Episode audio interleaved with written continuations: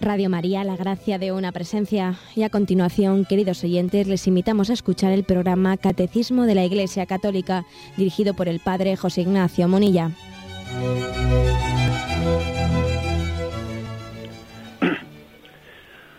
Un cordial saludo a todos los oyentes de Radio María. Un día más, con la gracia del Señor, proseguimos el comentario del Catecismo de nuestra Madre la Iglesia. Y dentro del credo, en el artículo que se refiere a la comunión de los santos, estamos dedicando, el catecismo dedica, los últimos puntos referidos a María, Madre de Cristo, Madre de la Iglesia. Con esto se corona ese artículo del, credo porque la comunión de los santos María es la plenitud de esa, de esa comunión. Bien, pues en el punto 966, que es donde nos quedamos, vamos a leerlo y lo comentamos, se refiere a la asunción de María a los cielos. Finalmente, la Virgen Inmaculada, preservada libre de toda mancha de pecado original, terminado el curso de su vida en la tierra, fue llevada a la gloria del cielo y elevada al trono por el Señor como reina del universo, para ser conformada más plenamente a su Hijo, Señor de los señores y vencedor del pecado y de la muerte. Así está, eh, así también lo confiesa la proclamación del dogma de la Asunción de la Bienaventurada Virgen María por el Papa Pío XII en 1950. La Asunción de la Virgen María constituye una participación singular en la resurrección de su Hijo y una anticipación de la resurrección de los demás cristianos. Y aquí se introduce pues, un texto litúrgico de la liturgia bizantina que dice, en tu parto has conservado la virginidad, en tu dormición no has abandonado el mundo, oh Madre de Dios, tú te has reunido con la fuente de la vida, tú que concebiste al Dios vivo y que con tus oraciones librarás nuestras almas de la muerte. Vamos a dedicar pues esta, esta catequesis del día de hoy a este punto de, de la asunción de María a los cielos, ¿eh? viendo cómo en ello se corona también esa, esa comunión de los santos. Bien, hay que decir que no se puede hablar de la, de la asunción de María a los cielos, ni siquiera de ningún otro título mariano como podría ser, que aplicamos a María, ¿no? Como podría ser la Inmaculada o la Virginidad de María. No se puede hablar desde el punto de vista de, de centrar teológicamente las cosas de ningún otro título mariano si no partimos de, del título principal que podemos aplicar a María. María, Madre de Dios. Eso es importante tenerlo en cuenta. ¿eh? Si hablamos, si pretendemos explicar eh, pues la asunción de María a los cielos, pues su inmaculada concepción, etcétera, pues como una especie de mm, privilegios que no se sabe exactamente no pues en qué en qué se sustentan pues no le haremos un flaco favor a la explicación de la mariología la mariología bien entendida pues tiene que partir de, este, de, que su, todo su eje, su columna vertebral, es la afirmación esa que hacemos en la Ave María. Santa María, Madre de Dios.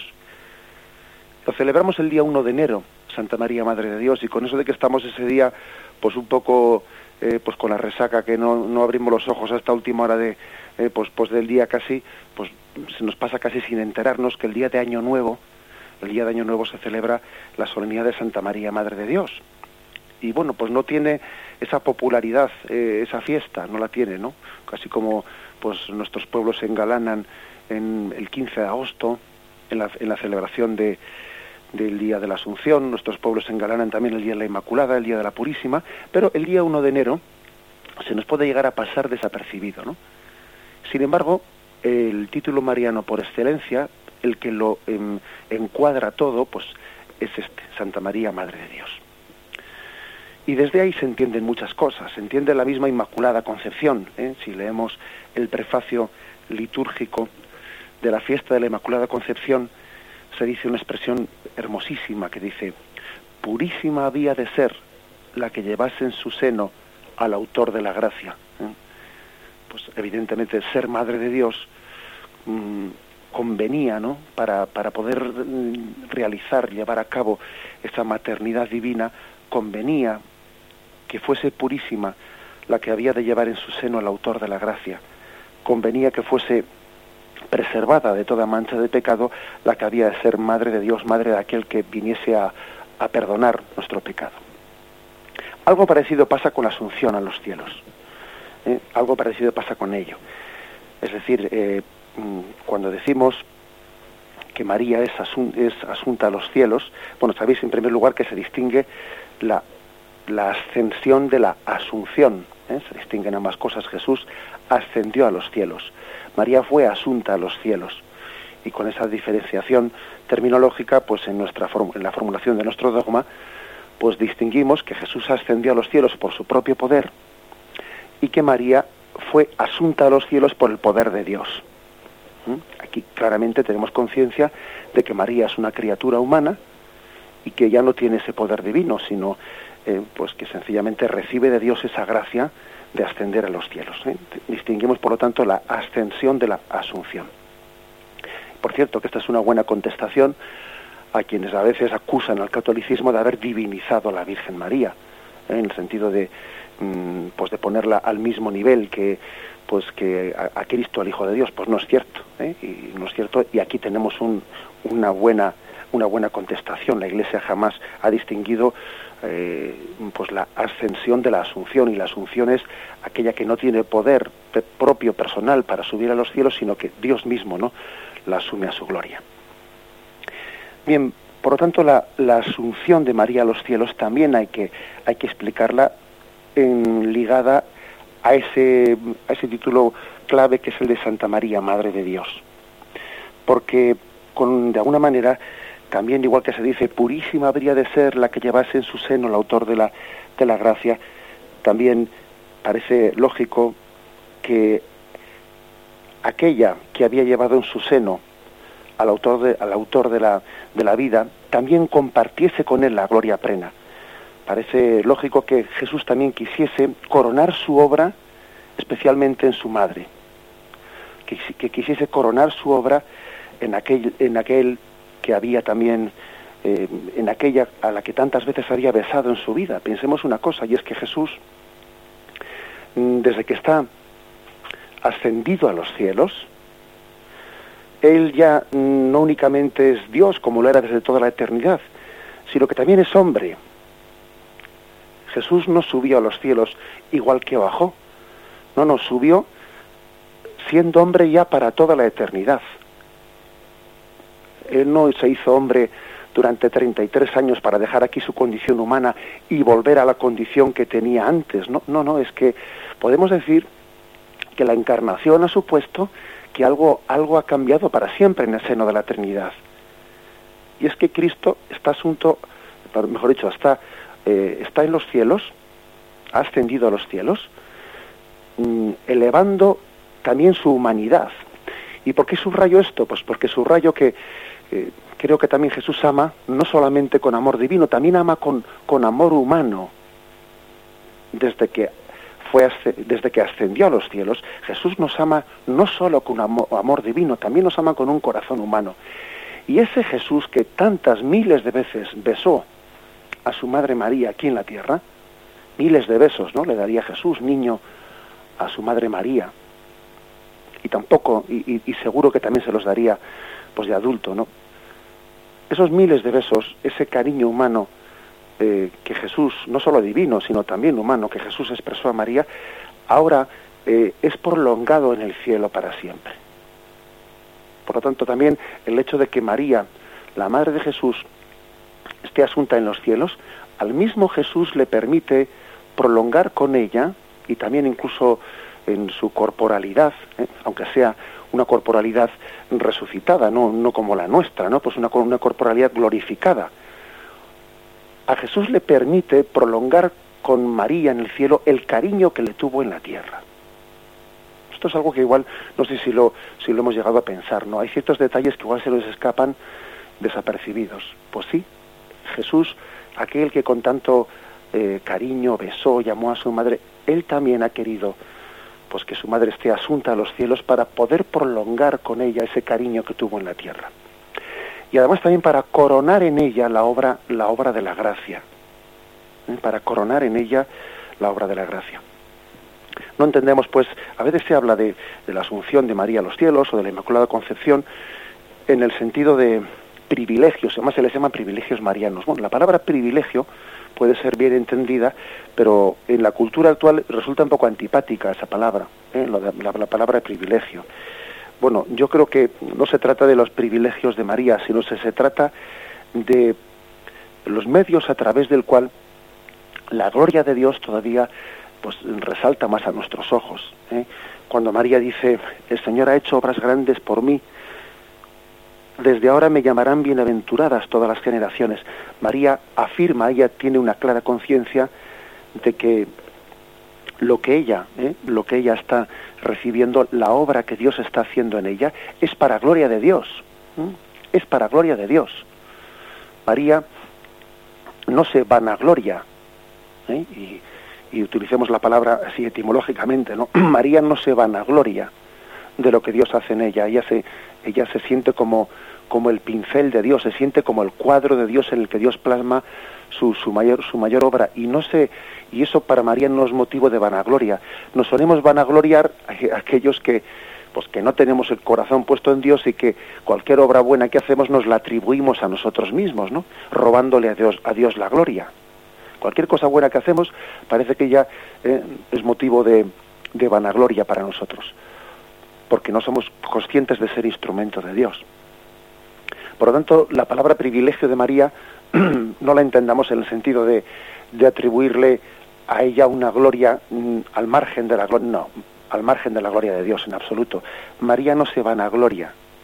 ¿eh? María sencillamente es la expresión de la obra de Dios. Y María mm, se abre, se, se, ofrece a Dios, ¿no? Mm, es cierto que ella se queda verdaderamente, mm, se queda turbada, se queda perpleja, ¿no? De que Dios la haya elegido a ella y ella se siente como absolutamente, eh, pues como una criatura mm, que ha sido elegida a Dios de una manera inmerecida, ¿no? Por su parte. Pero sin embargo ella se ofrece a Dios para que Dios haya haga en ella obras grandes. Y, y lo confiesa, y lo confiesa pero no vanagloriando, sino, sino dando gloria a Dios. Por tanto, la palabra privilegio hay que entenderla no en ese sentido de, que a veces tiene, eh, tiene en nuestro lenguaje que eh, el que se arroga privilegios es el que busca la vanagloria, no pues, en absoluto, ¿no? La palabra privilegio es, es decir, es una elección gratuita de Dios para expresar su gloria y para que el mundo vea qué hermosa puede ser la santidad de Dios si el hombre es dócil y si el hombre se deja moldear por Dios como, como una arcilla dócil en manos del alfarero. Eh, en ese sentido hay que hablar de la palabra privilegio y no en otro. Bien, vamos a meditarlo y continuamos enseguida.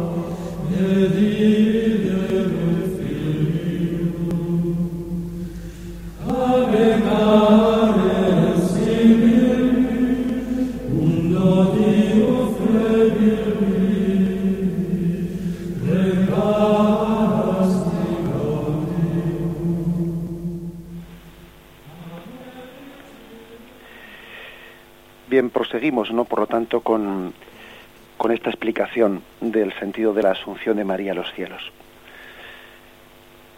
Ella dice, eh, especificamos un poco, no, pues expresión por expresión lo que dice este párrafo, es elevada al trono por el Señor, reina del universo, para ser, dice, para ser conformada más plenamente a su Hijo. Por lo tanto, la asunción de María a los cielos, como la Inmaculada Concepción, hay que entenderlo dentro mm, pues de el designio de Dios de santificación de sus criaturas, para ser conformada más plenamente a su Hijo. ¿no? Toda la vida de María había sido una continua conformación a su Hijo. La llena de gracia, la gracia, pues en el fondo es Cristo, ¿eh? la gracia se nos da en Cristo. Por lo tanto, cuando se dice María la llena de gracia, es porque ella está unida a Cristo, aún incluso eh, antes de concebirle, ¿no? Está llena de gracia y la gracia nos será dada en Cristo. María se está conformando a su Hijo Jesucristo en un misterio de, dos sentidos, porque Jesús se conforma humanamente, ¿no? Como hombre que es, también pues, se conforma a su madre, pero su madre se conforma a su Hijo no ya solo en su humanidad, sino también en, en cuanto a la divinidad de Jesucristo, María se está conformando a su Hijo hay pues una, una especie de misterio entre ella y su hijo en doble sentido, ¿no? Jesús también, igual que al mismo tiempo que se conforma plenamente a la voluntad del Padre, también recibe como buen hijo de María, ¿no? Todo lo que, lo que esa madre humana puede darle, aparte de su Padre divino. Y al mismo tiempo también, pues María se, se está conformando a su hijo. ¿eh?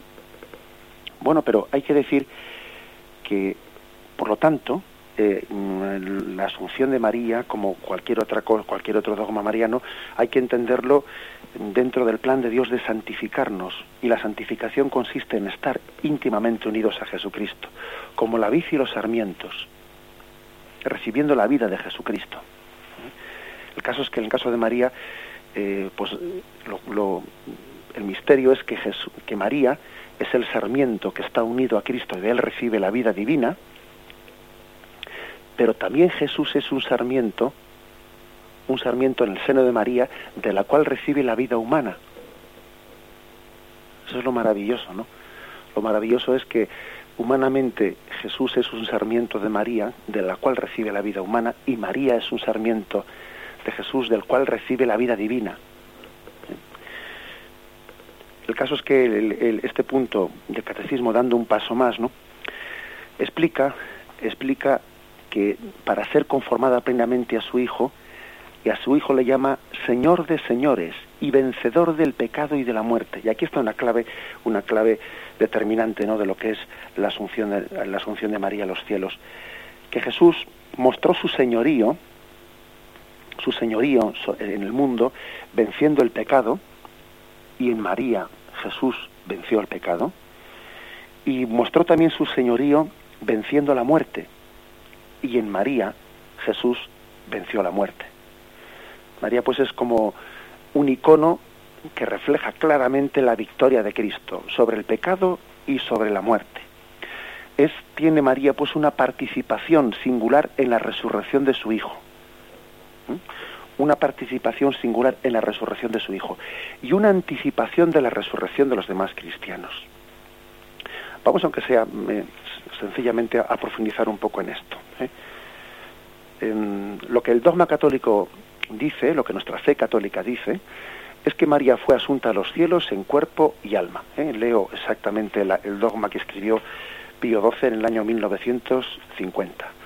Pronunciamos, declaramos y definimos ser dogma divinamente revelado que la Inmaculada Madre de Dios, siempre Virgen María, cumplido el curso de su vida terrena, fue asunta en cuerpo y alma a la gloria celeste.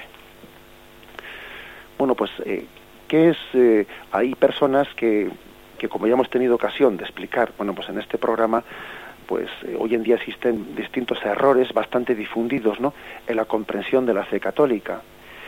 Y cuando, cuando nos olvidamos de cuál es la fe sobre el más allá de la muerte, eso tiene eh, cuando nos olvidamos de que en el momento de la muerte tiene lugar la separación del alma y del cuerpo, según nuestra fe católica, y que el alma va inmediatamente, ¿no? Es juzgada en ese momento por ese juicio particular que decimos, y esa alma irá a gozar de Dios si está perfectamente preparada, si, si esa misma alma se ha auto, auto excluido, se ha rechazado la gracia divina, ir al estado de condenación que llamamos infierno, o si está abierta a Dios pero no suficiente purificada, irá al estado de purificación que llamamos purgatorio, eso tiene lugar en el alma en el mismo momento de la muerte cuando, cuando el alma se separa del cuerpo. A la espera de la resurrección definitiva que tendrá lugar pues en la parusía cuando el Señor venga como juez de vivos y muertos y entonces los cuerpos resuciten, resuciten se unen y se unan a sus almas y tenga lugar ese juicio final que lógicamente será un juicio mm, que confirme el juicio particular, pero pero que ese juicio final supone también la unión de nuestros cuerpos resucitados a las almas y supone también la comunión de todo el cuerpo místico que estaba incompleto ¿eh? en el cielo. Bien, pues cuando uno pierde esta perspectiva, ¿no? Pues eh, y ha habido pues, teólogos y ha habido desviaciones en la fe que han afirmado, no, no, si en el mismo momento de la muerte tiene lugar la resurrección. Dice, bueno, ¿cómo que tiene lugar la resurrección si el cuerpo está ahí enterrado en el cementerio? ¿Cómo que tiene lugar la resurrección en el mismo momento de la muerte? Y además entonces, ¿qué significa el privilegio mariano de que fue María fue asunta a los cielos en cuerpo y alma? ¿Qué significa eso? Pues entonces, si todo el mundo resucitamos el momento de la muerte, pues entonces todos todos estamos asuntos al cielo, bueno, todos los, santos están asuntos al cielo, ¿no? eso que celebramos el 15 de agosto de la Virgen María, pues no tiene ningún sentido de privilegio mariano que Dios le quisiese dar ese don a María de una forma especial, porque es decir, que cuando se niega esa, eh, eso, eso de que en la muerte hay una separación de cuerpo y alma y la resurrección final la resurrección de nuestros cuerpos tendrá lugar al final de los tiempos, cuando se niega eso, se hace incomprensible el dogma de la asunción de María a los cielos, se hace incomprensible. ¿eh? Como hacía referencia un oyente en una intervención que tuvo en el programa recientemente, la verdad es que em, cuando se niega ¿eh? algún artículo de nuestra fe católica, tiene inmediatamente repercusiones en el, en el dogma mariano, en nuestra fe mariana sería incomprensible, porque de lo contrario sería como decir que el 15 de agosto lo que estamos celebrando es eh, pues que la canonización de la Virgen María. No, no, mire usted, eso no es la canonización de la Virgen María. La Virgen María ya sabemos que está en el cielo. Estamos celebrando la asunción al cielo en cuerpo y alma, no únicamente en alma, sino también en cuerpo. Bien, María pues está adelantando, el resto de los santos, el resto de los santos están en el cielo pero únicamente con su alma. Su cuerpo todavía no está en el cielo. El resto de los santos mm, están gozando de Dios, pero con un gozo al cual le falta algo, y es que nosotros no somos alma, no somos espíritu puro, somos cuerpo y alma. El hombre también tiene una dimensión corporal. Y, y hasta el final de los tiempos, hasta la parusía en la que los cuerpos resuciten y se unan a, a sus respectivas almas, hasta la parusía final, pues eh, Santa Teresa, eh, San Juan de la Cruz, San Ignacio, eh, el Padre Pío y todos los santos que están en el cielo, todavía mm, esperan aumentar ese, ese gozo cuando disfruten de la presencia de Dios no solo con su alma, sino con su cuerpo y alma. Sin embargo, en María ese pleno triunfo sobre la muerte ya se ha dado. Mejor dicho, sobre, sobre el pecado ya se ha dado. Y ese pleno triunfo ese pleno gozo de, Dios pues se da en María mm, pues por el hecho de que está gozando de Dios en no solo en alma sino en cuerpo y alma ¿eh? en cuerpo y alma. Esta es esta es la clave no de que por qué porque el Señor ha querido hacer en María esto ha querido anticipar lo que es el destino eterno de todos nosotros. En María ha sido anticipado la gloria plena. No es que los santos entendedme bien no pues estén en el cielo eh, sufriendo, pues porque les falta el cuerpo. Porque yo creo que en el cielo no se puede hablar de sufrimiento. Es, bueno, yo creo no, no se puede hablar de sufrimiento. Pero sí es verdad que en el momento en el que sus cuerpos resuciten y se unan, su, su gozo, su capacidad de gozo de Dios todavía será mayor. Será mayor porque amarán a Dios eh, y gozarán de su visión plenamente, también en su corporalidad, ¿eh? no solo, no solo desde el punto de vista de sus, sus almas, ¿no? sino también el ser entero del hombre gozará de Dios. Por lo tanto, estamos de esta forma se entiende lo que es la asunción de María a los cielos. Ella sí, Dios ha querido que goce en cuerpo y alma plenamente de Dios. Y permitidme que añada una cosa, así un poco de cosecha propia, ¿no? Y también Jesús ha querido gozar de su madre en el cielo, no solo en alma, sino en cuerpo y alma. ¿eh? También yo creo que así también tenemos legítimamente podemos entender esto, que Jesús también ha querido, como decíamos antes, gozar de su madre, pues no solo en alma, sino en cuerpo y alma. Igual que la besó en la tierra, quiere besarla en el cielo.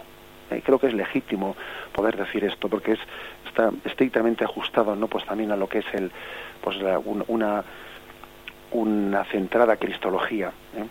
entendiendo además que eh, el ser hombre implica también una corporalidad, ¿no? Que expresa su amor, incluso no solo espiritual, sino también corporalmente.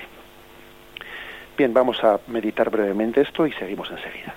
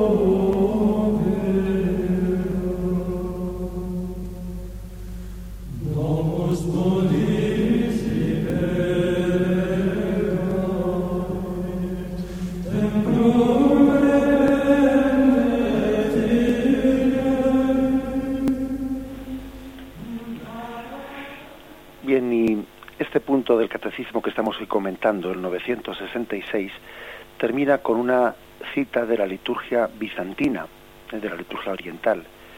Pone aquí tropario de la fiesta de la dormición. La palabra tropario igual nos es un poco desconocida, pero un tropario es una, un himno litúrgico de, una fiesta del día, ¿eh? en la liturgia bizantina, en la liturgia oriental. Y la Iglesia cita ¿eh? este texto y además lo cita porque nosotros también la liturgia y la, la, liturgia es una fuente de, en la que se expresa la revelación de, Dios. ¿eh? Hay un, adagio latino, un proverbio que dice lex orandi, lex credendi, es decir, aquello que se, que se reza, aquello que la Iglesia reza, es lo que la Iglesia cree. Por lo tanto, si tú quieres en algún momento matizar cuál es la fe, fíjate detenidamente en qué es lo que rezas qué es lo que se reza en la liturgia.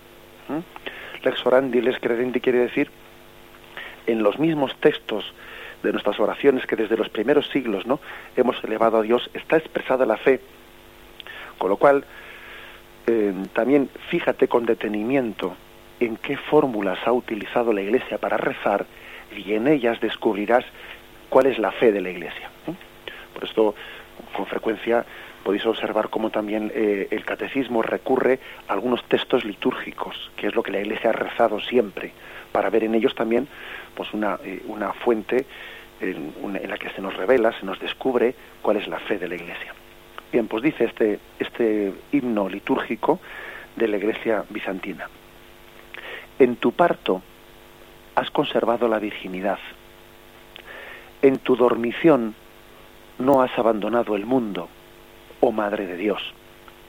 Tú te has reunido con la fuente de la vida, tú que concebiste al Dios vivo y que con tus oraciones librarás nuestras almas de la muerte. Bueno, pues el primer comentario que hay que hacer, cuando habla aquí de la dormición, eh, María más bien eh, tuvo un tránsito, mm, un tránsito que podíamos llamar de, de esta vida mm, a la vida eterna, pues en, una, en algo que podíamos llamar eh, un tránsito sin haber llegado expresamente a morir en la separación del cuerpo y alma.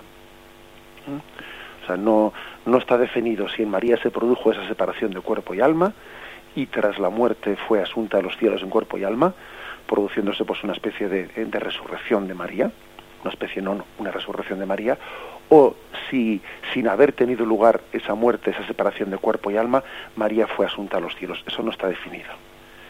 Por eso, con, digamos, con delicadeza, con delicadeza, sin meterse en eso, porque eso queda a la discusión libre de los teólogos, la Iglesia pues utiliza el término dormición. El término dormición pues puede ser aplicado indistintamente a, a la muerte o puede ser aplicado indistintamente también pues a ese a ese paso de María sin haber muerto, sin que se hubiese separado el alma del cuerpo, pues a ese paso de asunción al cielo. Eso es una cosa que, como digo, eh, la Iglesia no entra en, en, eso a la hora de definir que María esté asunta a los cielos. ¿eh? Hay que decir, pues que bueno, que en cuanto a la, mm, a la tradición un poco um, arqueológica, por decir de alguna forma, ¿no? A los restos arqueológicos, pues hay dos tradiciones. Una es que María eh, murió en Éfeso y otra que María murió o tuvo la dormición, ¿eh? matizo esto, o tuvo su dormición en Jerusalén. Y se conserva una iglesia eh, cerca del, torrente Cedrón, eh, muy cerca de, de Gesemaní, donde está el sepulcro de la Virgen. pues a juzgar por esa tradición que se transmite en ese lugar, entonces María sí hubiese muerto, porque allí se conserva pues un, un sepulcro que incluso tiene tres cámaras eh, em, de, acceso finalmente a lo que hubiese sido la tumba de la Virgen. ¿eh? Y bueno, pues según esa tradición que se conserva en ese lugar, María hubiese muerto y después hubiese sido asunta a los cielos en esa resurrección de ese cuerpo. Según, como digo, otras tradiciones, pues María no hubiese llegado a, eh, a morir si no hubiese tenido esa asunción a los cielos inmediatamente después. Bueno, el caso, el caso es que lo principal mm, es que entendamos que también la corrupción del cuerpo, ¿eh? la corrupción del cuerpo es una, una causa, mejor dicho, una consecuencia del pecado. Es una consecuencia del pecado. Y, y lo que podemos decir es que precisamente el cuerpo de María fue preservado de esa corrupción.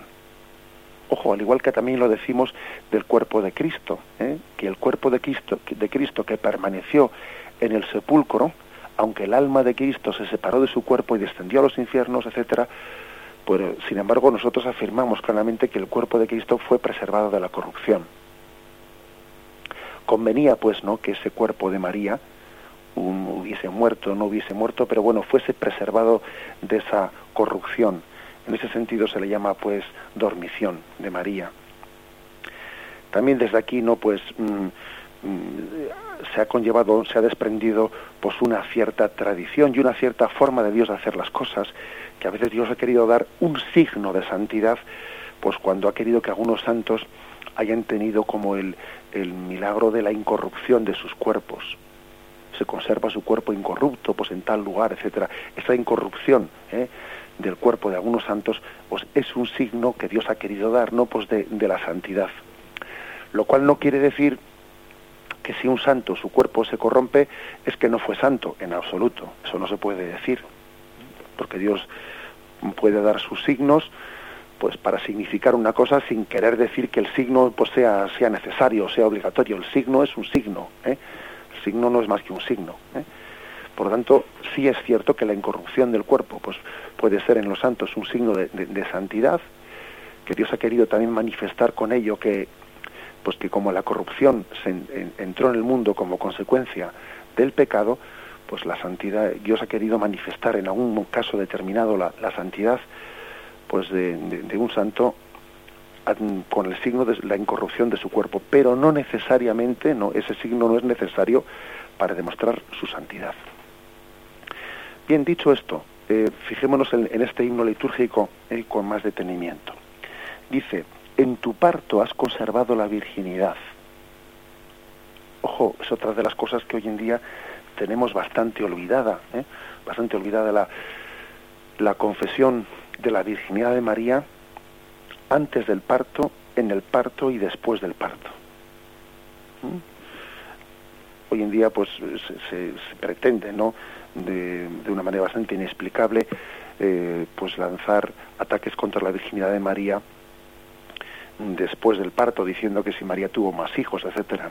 ¿eh? Cosa, desde luego, bastante eh, vamos, totalmente contradictoria al sentido común cuando uno ve que en toda la tradición, no únicamente de los evangelios, sino de la primitiva comunidad cristiana, no queda ni rastro de eso. ¿eh? O sea, que es imposible que una cosa así pueda, pueda tragársela a la tierra. Bueno, pero aparte de eso, eh, también a veces, por desgracia, los ataques contra la virginidad de María, pues se dirigen a la misma concepción virginal, a la concepción virginal, que lo cual todavía es pues, pues más duro, ¿no? pero pero por, yo creo que es que casi ni se habla ni se habla de la virginidad de María en el parto.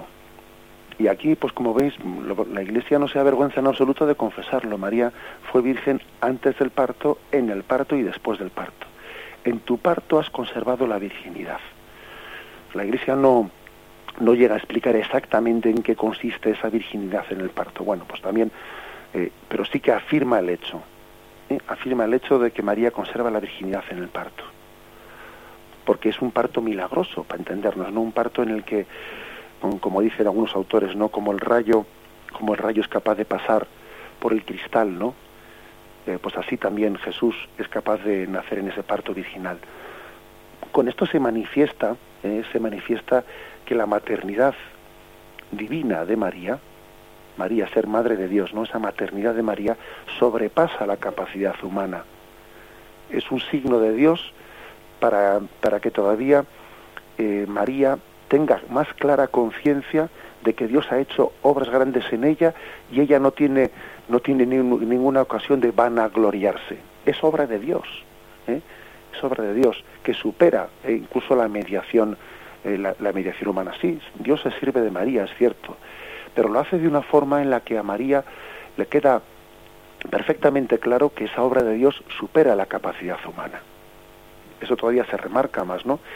En el caso del parto del parto virginal de María. Un parto virginal de María que por otra parte no le preservó luego a María de tener un parto doloroso al pie de la cruz. Espiritualmente María dio a luz a Cristo para el mundo con un parto doloroso. Sin embargo, el parto mm, del nacimiento de Jesús quiso Dios hacer un signo de, de, cómo, de cómo el don de Dios eh, sobrepasa ¿no? toda, mm, toda capacidad humana con ese parto original. Por cierto, os, lo someto para vuestra, para vuestra eh, consideración. En el prólogo del Evangelio de San Juan, eh, según la, la traducción de, de la Biblia de Jerusalén, la Biblia de Jerusalén en ese prólogo del Evangelio, en el, versículo 13, o sea, es decir, capítulo primero, versículo 13, mm, pues incluye una traducción, una traducción de este versículo en singular, eh, corrigiendo unas traducciones que están bastante generalizadas en plural, que nos abren los ojos, ¿no? Al misterio de la, al misterio del, mm, del parto virginal de María. Voy a leerlo dice el prólogo, en principio existía el verbo y el verbo existía hacia Dios y el verbo era Dios. Él existía en el principio, orientado hacia Dios. Todo llegó a existir por medio de Él, es decir, sin Él no existió nada. Lo que ha llegado a la existencia, en Él era vida, y la vida era la luz de los hombres. Y la luz brilla en la oscuridad, y la oscuridad no logra sofocarla. Hubo un hombre enviado por Dios, cuyo nombre era Juan este llegó para dar testimonio, para que testificara en favor de la luz, a fin de que todos llegaran a creer por medio de él. Él no era la luz, sino que tenía que testificar en favor de la luz. Esta era la luz verdadera que al venir al mundo ilumina a todo hombre. En el mundo estaba, pero el mundo existió por medio de él, pero el mundo no la conoció. Llegó a su heredad, pero los suyos no la recibieron. Y ahora va el texto clave. ¿eh? En, en cambio, a cuantos lo aceptaron, a los que creen en su nombre, les hizo capaces de llegar a ser hijos de Dios. Ya ahora viene la traducción en singular. El cual no nació de sangre, ni de deseo de carne, ni de deseo de varón, sino de Dios. Fijaros que algunas traducciones ponen en plural, los cuales, como si fuesen los hijos de Dios, ¿no? Los cuales no nacieron de sangre, no, no, el cual hijo de Dios no nació de sangre, ni de deseo de carne.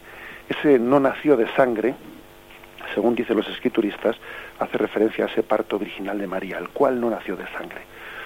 Ocurrió que, bueno, pues que dentro de, de algunos errores de, de transmisión en los manuscritos, los manuscritos algunos lo tradujeron en plural, pero San Irineo y Tertuliano, ellos en el siglo II, eh, leen este texto en singular, el cual no nació de sangre. Leyeron este texto en singular. Es más, eh, estos primeros padres de Irineo y Tertuliano, pues acusaron eh, a una herejía de los gnósticos valentinianos de haber cambiado el singular en plural.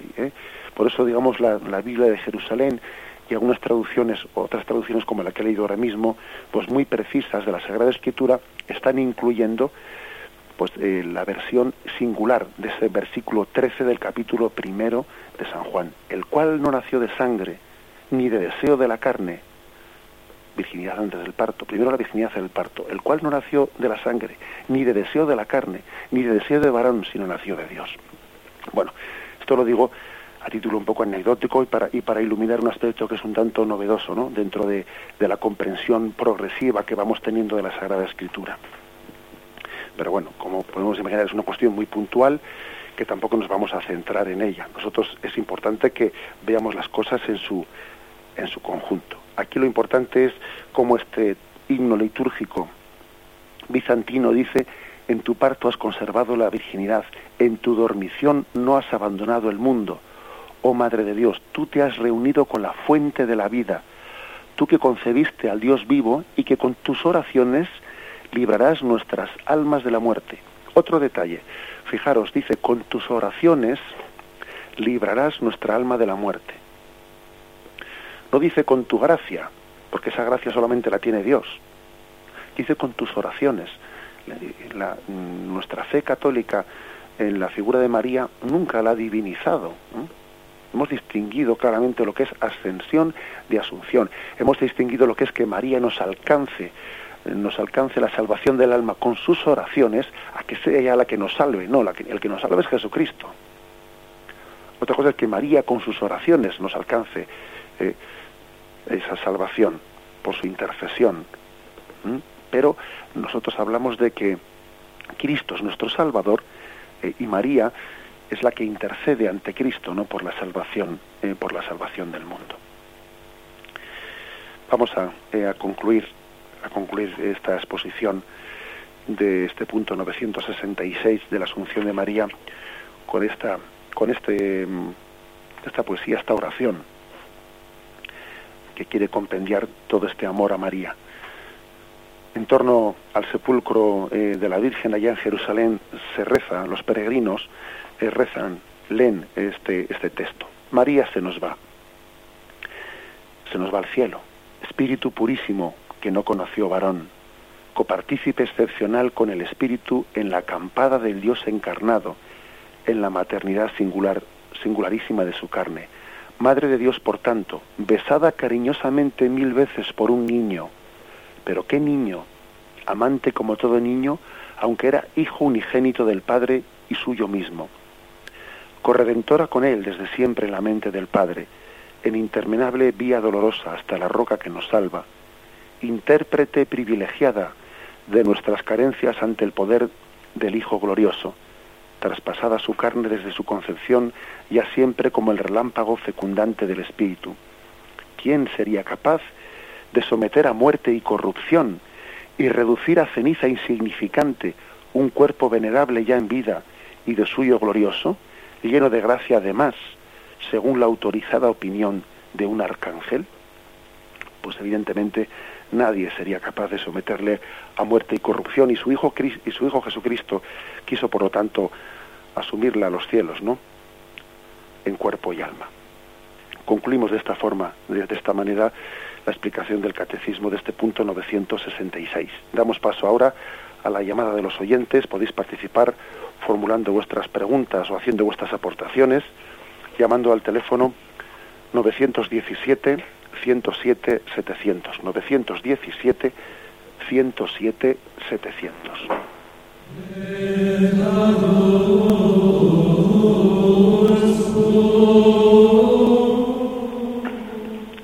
Buenos días, ¿con quién hablamos? Buenos días, Padre José Ignacio. Muy buenos días. En, bueno, una pasada lo que nos acaba de explicar y yo tenía una pequeña duda y bueno, creo que prácticamente me la ha aclarado, pero así todo se la voy a decir, Padre. Yo siempre, mm, o sea, soy devota de, de, María, bueno, algo tengo hasta incluso el, libro de, de María, ¿no? Que lo, lo tengo y tengo también la tierra prometida, ¿no? pero había una cosa que me hacía siempre pues pensar un poquito, padre, que era María, al tener a su hijo, si había sufrido en, en el parto, por así decirlo, ¿no? Entonces, claro, he entendido perfectamente lo que usted dice, ¿no? Que ella cuando más sufrió fue cuando, cuando vio a su hijo crucificado, ¿no? Entonces que prácticamente pues pues se ha aclarado, ¿no? la duda que yo tenía porque pensaba, Dios mío, pues si cuando tenemos unos hijos sufrimos tantísimo, pues, y ella como, como pudo... Si ahora una pequeña duda, o sea... De acuerdo, mm, O sea, me, entiendo, padre, o sea, no es que desconfiara, no, en absoluto, padre, pero era una pequeña duda que yo tenía, que prácticamente ya la he entendido, ¿no? Pero quería que me, usted me lo explicara un poquito. De acuerdo, muy bien. Gracias, padre. Pues le añado, le añado la explicación eh, o completando lo que dice anteriormente, que acordémonos de que en el Génesis eh, como una de las consecuencias del pecado original se dice parirás con dolor. ¿eh? Se expresa pues, ¿no? De que el parto doloroso es también expresa gráficamente, ¿no? Pues esa consecuencia del pecado original. Bueno, pues María también, la Inmaculada, la que fue preservada del pecado original, quiso también, ¿no? Quiso Dios que fuese preservada de ese parto doloroso para expresar, para expresar que ella mm, estaba limpia del pecado original y expresarlo también incluso corporalmente de esa forma, ¿no? En la forma de dar a luz al Señor. Se expresa eso y además también se está expresando, pues como he dicho antes, de que la gracia de Dios supera también la capacidad humana. Adelante, damos paso al siguiente oyente. Hola, buenos días. Buenos días. Soy María Dolores. Buenos días, María Dolores. Y mi pregunta es, es que yo tengo esta duda siempre cuando leo las obras de misericordia que son por visitar y cuidar a los enfermos, vestir al desnudo, y la séptima, enterrar a los muertos, quería saber qué piensa usted sobre sobre lo de quemar las cenizas ¿no? y, esparcirlas por el mar, por la montaña. Entonces, lo de enterrar a los muertos, como que... De acuerdo, muy bien. Le respondo brevemente por la red. Gracias. Bien, la Iglesia esa obra de misericordia de enterrar a los muertos la sigue manteniendo. ¿eh? Eh, son, bien, la Iglesia permite la incineración, ¿eh? permite siempre y cuando no se haga con un espíritu contrario ¿no? a nuestra fe en la resurrección, porque la permite porque al fin y al cabo la incineración lo que hace es adelantar en el tiempo pues un proceso más largo que naturalmente acaba teniendo lugar, que es que el cuerpo pues finalmente acaba convirtiéndose en polvo. Por lo tanto la incineración adelanta artificialmente pues el proceso de descomposición natural. Sin embargo, lo que la Iglesia no ve con buenos ojos es que las cenizas de los difuntos se aventen por ahí, ¿eh? pues en el mar, en el monte, pues no lo ve con buenos ojos, ¿no? Pues porque piensa que deben de ser enterradas. De hecho, existen los que se llaman los pues bueno, pues una, unos pequeños nichos en algunos cementerios existen, ¿no? A, forma de columbarios, pues eh, destinados especialmente para eh, para esos para las cenizas. ¿Por qué la Iglesia no lo ve con buenos ojos? Porque de alguna manera cuando se aventan las cenizas por ahí, pues eh, perdemos un signo, un signo importante, un signo de, de, la espera en la resurrección. Acordémonos de que los cementerios, en la palabra cementerio significa en latín cementerium dormitorio. Por lo tanto, son un lugar de espera en la resurrección final. Eh, y entonces, pues hay que decir que los, las cenizas deben de ser depositadas en los cementerios o, en un lugar digno, ¿no? Y no deben de ser aventadas porque perdemos un signo de la espera en la resurrección que nos motiva para rezar, que nos motiva para fortalecer nuestra esperanza, etcétera. Bien, damos paso a la siguiente llamada. Eh, buenos, buenos días. Buenos días, sí, adelante. Pues mire, que quería saber eh, si a través del pecado original eh, la Virgen, o sea, eh, en lo que es el mundo salvaje, ¿eh? una persona no se puede una persona no se puede acercar a un animal y es por causa del pecado original, ¿no? Este final, realmente me parece que igual vamos a dar paso a, a, otro oyente porque esa llamada se recibe con mucha eh, con mucha deficiencia. Damos paso al siguiente oyente. Buenos días, ¿con quién hablamos? Hola, buenos días. Buenos días. Eh, mi nombre es Luz. Sí. Mire, eh, Luz, este padre, bueno, por un lado, pues como siempre agradeciéndole porque todos los días nos ayuda a amanecer de otra forma, ¿no? Con sus explicaciones que nos da mucha mucha compañía. Bueno, pues mi pregunta es en referente al rosario. Eh, yo quería saber por qué en Rosario repetimos tantas veces la misma oración.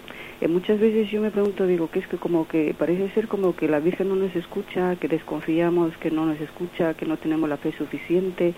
¿O por qué? Porque trasladándome a plano material, yo si a mi madre le digo todo este 50 veces lo mismo, es como que mm, estoy desconfiando o es como pensar que está sorda o una cosa así parecida, ¿no? Entonces yo me pregunto, no sé si me da tiempo a hacer otra pequeña pregunta, mm, si me da tiempo, solamente decirle que en cuanto a la oración, eh, mm, ¿por qué, por ejemplo, yo trato de, orar, ¿no? Y trato yo de concentrarme en lo que estoy hablando porque es como si estuviera hablando con mi padre.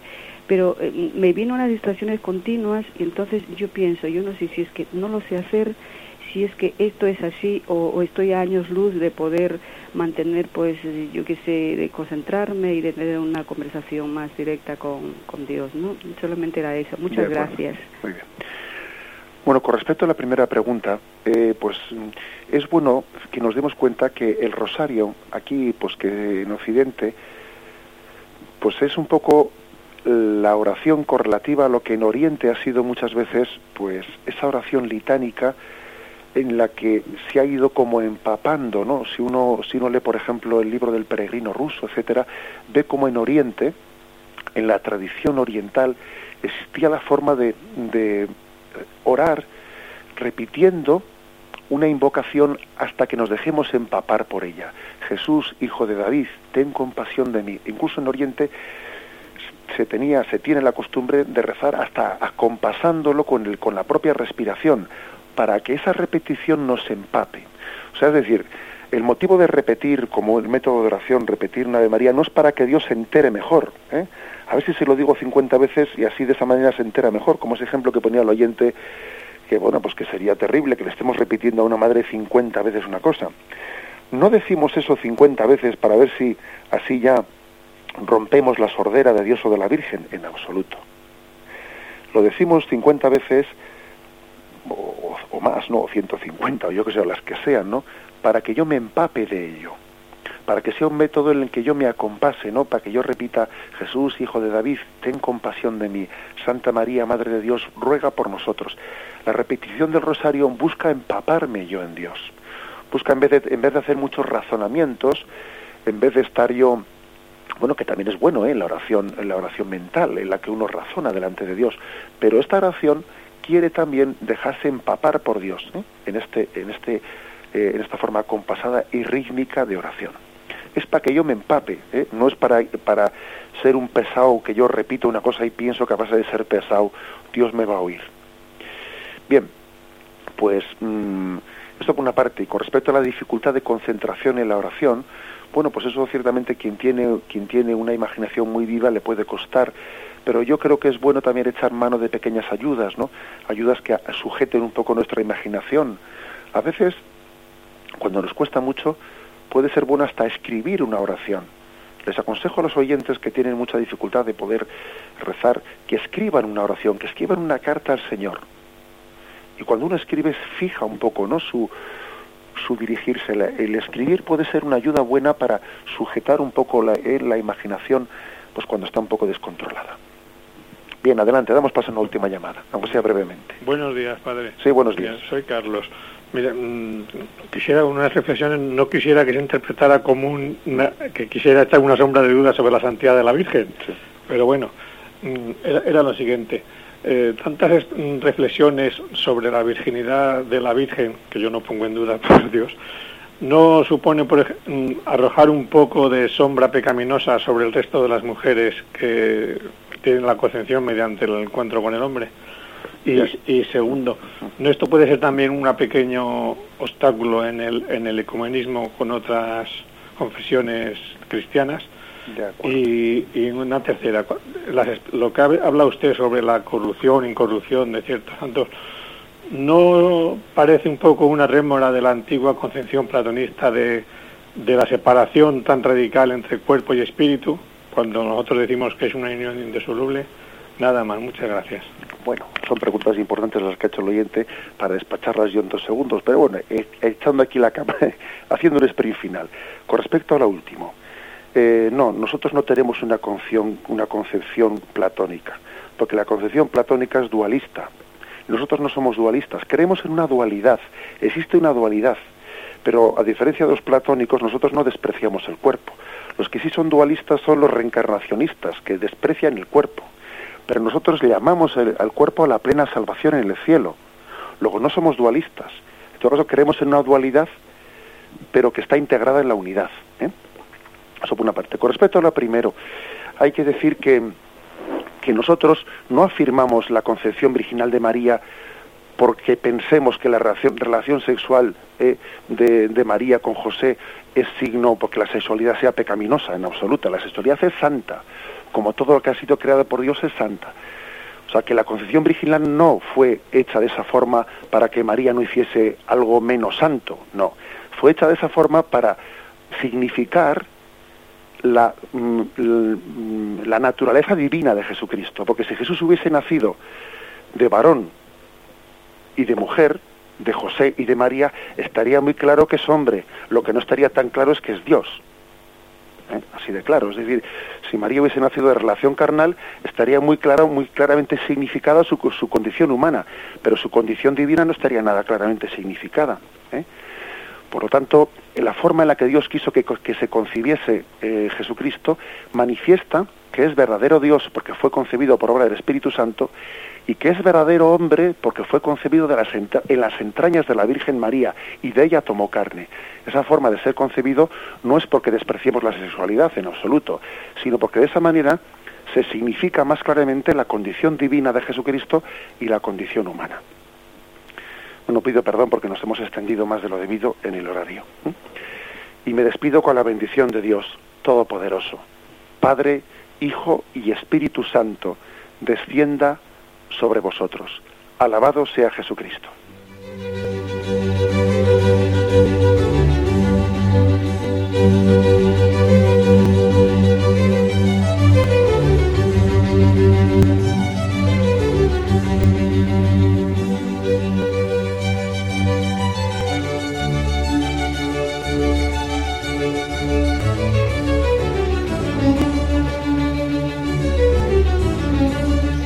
Y hasta aquí, queridos oyentes de Radio María, han podido escuchar el programa Catecismo de la Iglesia Católica, dirigido por el Padre José Ignacio Munilla.